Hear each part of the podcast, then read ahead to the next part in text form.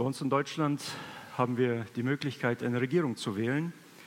Und so gibt es auch in vielen anderen Ländern gibt es Regierungen, es gibt Parteien, die dem Land vorstehen und ja, die einen Einfluss auf die Entwicklung des Landes haben.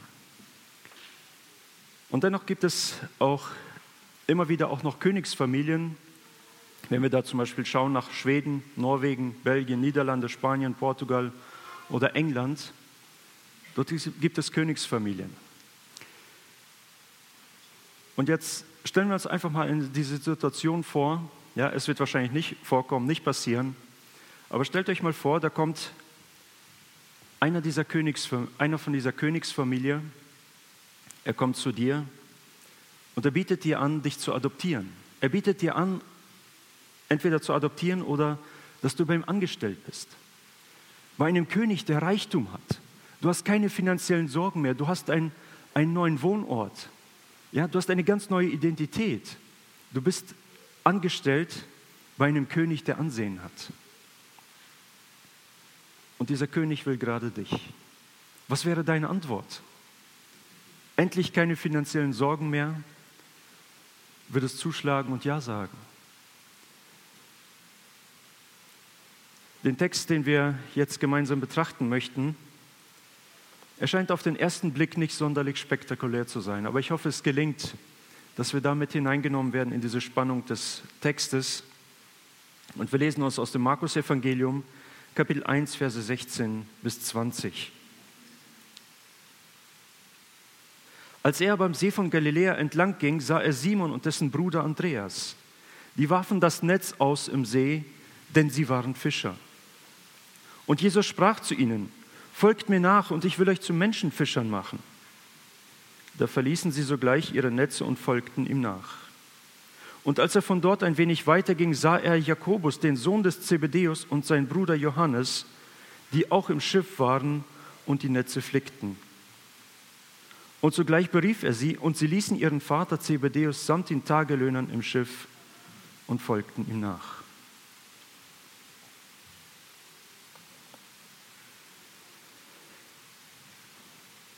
Wir wollen anhand von drei Punkten einmal durch diesen Text gehen. Den ersten Punkt habe ich überschrieben, der König ist gekommen. Wenn wir den Vers davor nehmen, lesen wir in dem Vers 15, die Zeit ist erfüllt und das Reich Gottes ist nahe, tut Buße und glaubt an das Evangelium. Ja, das hatte Jesus, so, so hatte Jesus sein Auftreten, seine Botschaft angefangen, sein Wirken. Die Zeit ist erfüllt.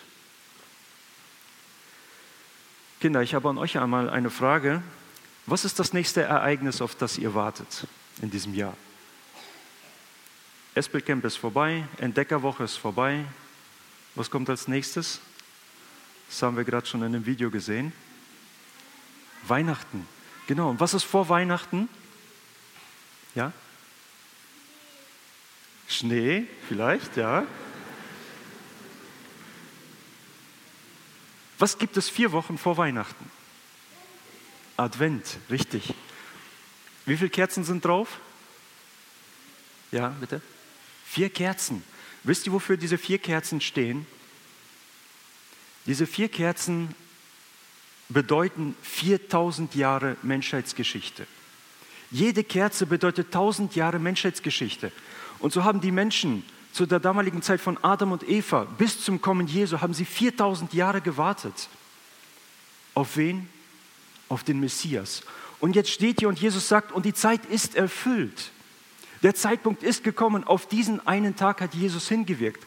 Auf diesen einen Tag hat Gott hingewirkt, um ihn geschehen zu lassen.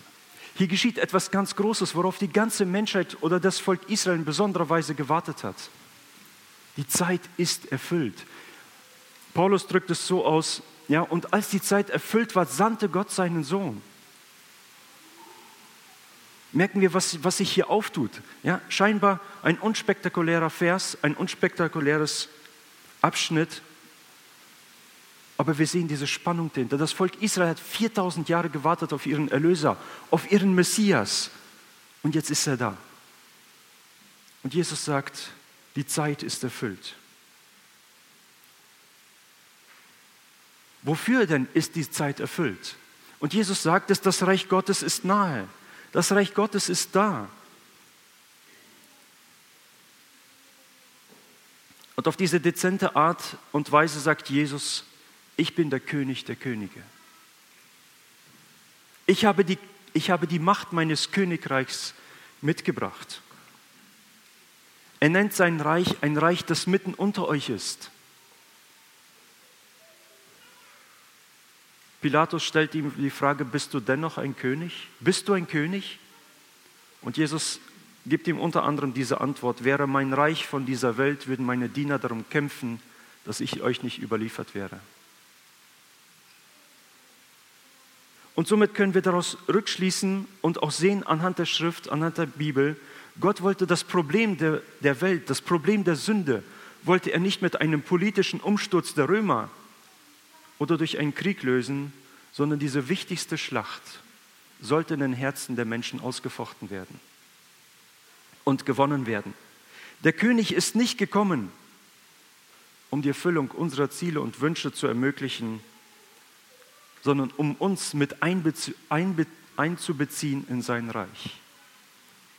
Als Diener des Königs, als Diener seines Reiches. Ja, der zweite Punkt. Wir sehen einmal die Aufforderung des Königs. Bevor Jesus zu der Aufforderung kommt an die Jünger, nämlich ihm nachzufolgen,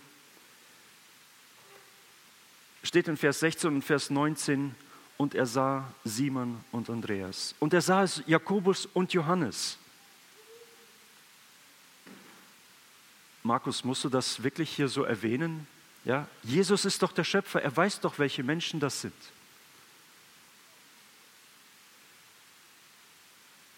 Und Jesus, er hat diese Jünger gesehen. Er hat diese Jünger gesehen, er wollte sie gebrauchen. Gestern auf dem Männertag hatten wir diesen Gedanken von Mose. Ja, Gott war auf Mose eigentlich nicht angewiesen. Er ist der Schöpfer des Universums, aber er wollte Mose gebrauchen.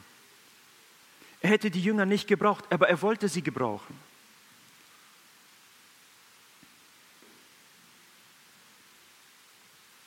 Und Jesus sieht dich heute, wie du dich vielleicht mit deinem eigenen Leben abmühst, wie du den vergänglichen Dingen nachjagst, wie du vielleicht nur diesseits orientiert bist und bemüht bist, immer dickere Fische an Land zu ziehen. Jesus sagt, folge mir nach. Folge mir nach. Ich bin der König der Könige. Für die Menschen damals war Jesus ein Mensch wie alle anderen. Seine Herrlichkeit war nicht offenbar, aber die Jünger, sie glaubten, sie sagten, sie waren überzeugt, du bist der König von Israel, du bist der Messias. So wie Nathanael, als er auch gerufen wurde, das lesen wir im Johannesevangelium, als, als Nathanael das begreift, dass Jesus ihn gesehen hat, bevor Philippus ihn gerufen hat, kommt er zu, diesem, zu dieser Aussage, du bist der König von Israel. Du bist der Messias. Und Jesus ruft in diese Welt hinein, kommt und folgt mir nach. Kommt in mein Reich. Wie kommt es eigentlich bei diesen Fischern zu dieser Richtungsänderung? Ja, sie waren vorher dabei, im See zu fischen und jetzt sollten sie Menschenfischer werden. Wie kommt es zu dieser Richtungsänderung? Die Richtungsänderung kommt nur zustande durch die Herzensänderung. Wenn ich mein Herz ändere, weg von meinem alten Leben hin zu Gott, dann ändert sich auch meine Richtung.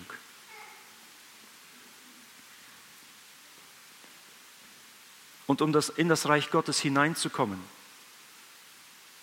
bedarf es zwei Schritte, nämlich was Jesus in Vers 15 sagt, tut Buße und glaubt an das Evangelium. Ja, dadurch, dass ein Mensch anerkennt, dass er ein Sünder ist und sieht, ich brauche diesen König, ich kann ohne ihn nicht, ich gehe ohne ihn verloren, tut er Buße, er bereut seine Schuld, seine Sünde, so wie er bis jetzt gelebt hat, tut Buße und sagt, Jesus, ich möchte, dass du mein König bist. Ich möchte, dass du mein Herr bist. Gehe du mir voran. Und dann glaubt man das, an das Evangelium, an die Gnade Gottes, dass die Gnade ausreicht, um die Menschen zu retten. Und da, wo ein Mensch Buße tut, da zieht der dreieinige Gott in das Herz dieses Menschen ein. Kinder Gottes sind versiegelt mit dem Heiligen Geist auf den Tag der Erlösung. Jesus hat gesagt, und wenn ihr mich liebt und meine Worte haltet, wird mein Vater zu euch kommen und Wohnung bei euch nehmen. Gott wohnt in uns. Und deswegen sagt Jesus, das Reich Gottes ist mitten unter euch. Es ist inwendig in euch. Und da, wo ein Mensch Buße getan hat, wo er das Evangelium glaubt, da ist sein, sein Herz geändert und dann ändert sich auch seine Richtung. Und dann kommt eben der Aufruf, folge mir nach. Nachfolgen, Jesus nachfolgen, das haben wir gerade in diesem Lied so schön gesungen. Ja, folgen, Je, Jesus zu folgen, hat Folgen. Ja, unser Leben ändert sich. Und diese Nachfolge, sie bedeutet Jüngerschaft. Diese Jünger damals, Petrus, Jakobus, Andreas, Johannes, Nathanael und wie sie alle hießen da, die zwölf Jünger, sie waren ständig darauf mit Jesus unterwegs. Sie waren dabei, von ihm zu lernen. Wie heißt, ja, wie, wie funktioniert das, Menschen für das Reich Gottes zu gewinnen? Jesus hat ihnen ein neues Ziel gegeben, hat gesagt, ich will euch zu Menschenfischern machen. Ihr sollt den anderen Menschen das Evangelium weitergeben.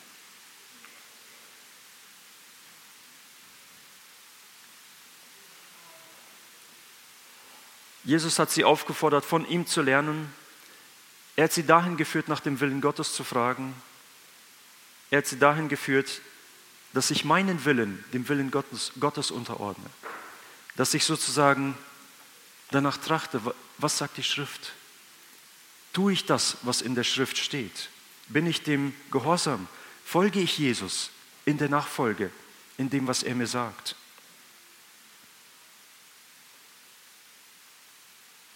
Und die Nachfolge bedeutet aber auch die Selbstverleugnung. Ja, die eigenen Ziele, die eigenen Pläne, den Plänen Gottes zu unterordnen.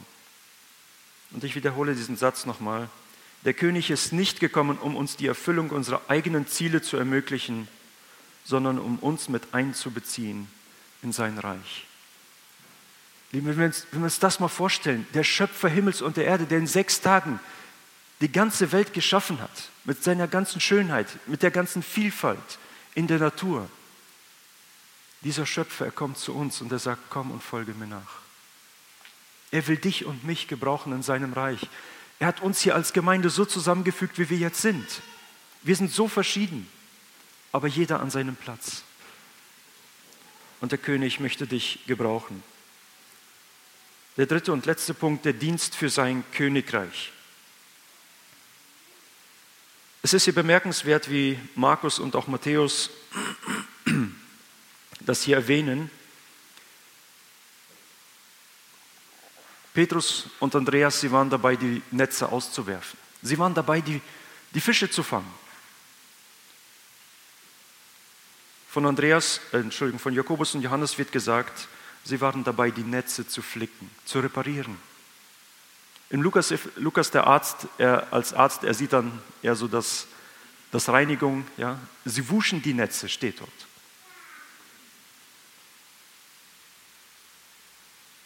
Und jeder von uns hat von Natur aus bestimmte Gaben. Wir sind alle unterschiedlich veranlagt.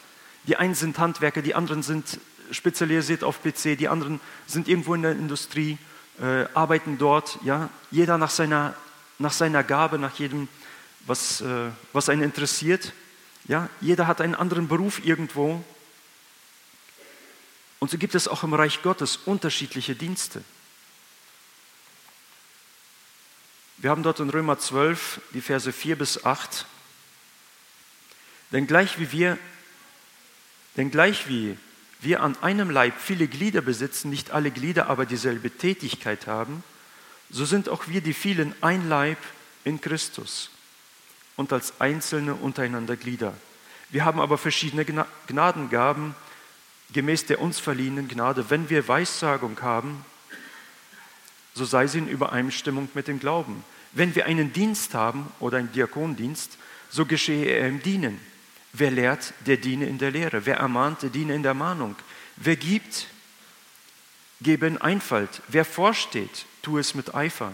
Wer Barmherzigkeit übt, mit Freudigkeit. Wir haben noch einige andere Bibelstellen in, in Epheser und im 1. Korintherbrief, wo uns Paulus immer wieder darauf, darauf fokussiert und zeigt, dass wir unterschiedliche Gaben in der Gemeinde, in der Gemeinde haben, dass wir sie brauchen und dass Gott sie eingesetzt hat zur Zurüstung der Gemeinde, damit die Gemeinde gebaut wird, damit das Reich Gottes erweitert wird. Wir haben Älteste, wir haben Diakone, Dirigenten, Sänger, Musikanten. Wir haben Mitarbeiter, die sich mit den Kindern, äh, ja, die mit den Kindern arbeiten, die den Kinderchor leiten. Wir haben Mitarbeiter, die in der Kinderstunde tätig sind, die Entdeckerwoche, das Espelcamp. Wir haben den Putzdienst, wir haben das Küchenteam. Oder vielleicht bist du mit einem anderen in der Jüngerschaft, mit, ja, in einer Zweierschaft. Vielleicht leitest du einen Hauskreis, vielleicht ein Seelsorger oder ein Techniker. Alles dient irgendwo ja, zum Reich Gottes.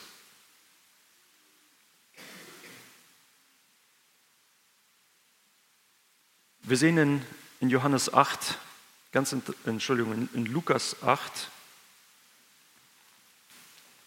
Lukas 8, Vers 1 und 3, 1 bis 3.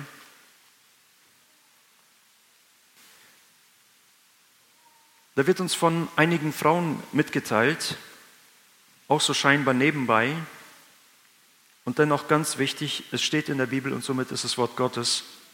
Und es geschah danach, dass er von Stadt zu Stadt und von Dorf zu Dorf zog, wobei er das Evangelium vom Reich Gottes verkündigte. Und die zwölf waren mit ihm. Und auch etliche Frauen, die von bösen Geistern und Krankheiten geheilt worden waren. Maria, genannt Magdalena, von der er sieben Dämonen ausgefahren waren und Johanna, die Frau des Husas, eines Verwalters des Herodes, und Susanna und viele andere. Und jetzt kommt dieser eine Satz. Und dienten ihm mit ihrer Habe. Diese Frauen hatten Reichtum. Wir lesen hier von dieser, ähm, von der Johanna. Sie war eine Frau des Husas, eines Verwalters des Herodes. Es, er war ein Verwalter des, des, des Königs, beim König angestellt. Und diese Frau, sie hatte wahrscheinlich einiges äh, auf der Kante gehabt. Ja, und so investierte sie in das Reich Gottes, da wo Jesus mit seinen Jüngern unterwegs war, und sie diente ihnen mit ihrer Habe. Vielleicht leitest du keinen Hauskreis. Vielleicht bist du kein Missionar, der in die, der in die Welt hinausgeht. Aber du hast die Möglichkeit zu geben, so wie wir gerade hier mit dem Video gesehen haben, den Kindern eine Freude zu machen. Du spendest Geld, weil du selber nicht gehst, weil du selber nicht berufen bist. Aber du hast die Möglichkeit zu geben in das Reich Gottes. Du leitest vielleicht keinen Hauskreis, aber du öffnest deine Türen, damit der Hauskreis bei dir stattfindet. Du öffnest deine Türen für das Reich Gottes. Und, und ich wünsche uns, dass wir diese kleinen Dinge in unserem Leben sehen und neu darauf fokussiert sind und das wirklich wahrnehmen, dass wir aktiv im Reich Gottes unterwegs sind. Vielleicht bist du auch schon alt, alt geworden. Ich möchte mich an die älteren Geschwister richten. Vielleicht seid ihr nicht mehr im Putzteam. Vielleicht ist es euch auch zu schwer, irgendwie ja, draußen mit anzupacken. Ihr habt vielleicht mal im Chor gesungen, die Stimme hat versagt. Und denkt nicht, dass ihr nutzlos seid. Wir lesen in Lukas 2, in der Weihnachtsgeschichte, lesen wir von Hannah, Lukas 2, Vers 36 und 37. Und da war auch Hannah eine Prophetin, die Tochter Phanuels aus dem Stamm Assa, die war hochbetagt und hatte nach ihrer Jungfrauschaft mit ihrem Mann sieben Jahre gelebt. Und sie war eine Witwe von etwa 84 Jahren. Und jetzt hört mal zu, was, was Lukas, der Arzt, hier von ihr sagt die wich nicht vom Tempel, sondern diente Gott. Womit diente sie? Mit Fasten und Beten Tag und Nacht. Lieben, das dürfen wir nicht unterschätzen. Gebet ist Mitarbeiter im Reich Gottes. Gebet ist die Ausrichtung für den Gottesdienst. Wir haben vor dem Gottesdienst gebetet, hier als Mitarbeiter vorne. Es sind Geschwister, die sich vor dem Gottesdienst versammeln im Gebet, um den Gottesdienst vorzubereiten, im Gebet, um Gott zu bitten um den Segen. Lasst euch das nicht zu gering scheinen, das Gebet. Es ist ein Dienst für den König. Und somit stehen wir alle im Dienst des Königs. Die einen werfen das Netz aus, Die anderen sind dabei, das zu flicken, damit es wieder eingesetzt wird. Dieser Text will uns sagen, es gibt welche, die arbeiten im Vordergrund, es gibt welche, die arbeiten im Hintergrund. Ja, wenn ich da zum Beispiel denke an Esther Penne oder Marie Derksen, was, was leisten die im Hintergrund, was man zuerst gar nicht sieht? Aber das ist so wertvoll für jeden Dienst. Ja, und egal auch, weil ich deinen Dienst jetzt vielleicht nicht erwähnt habe, ja, fühle ich mit angesprochen. Du stehst im Dienst des Königs und er will dich gebrauchen. Und wenn du diesen König noch nicht kennst, so gilt dir sein Ruf, komm und folge mir nach. Amen.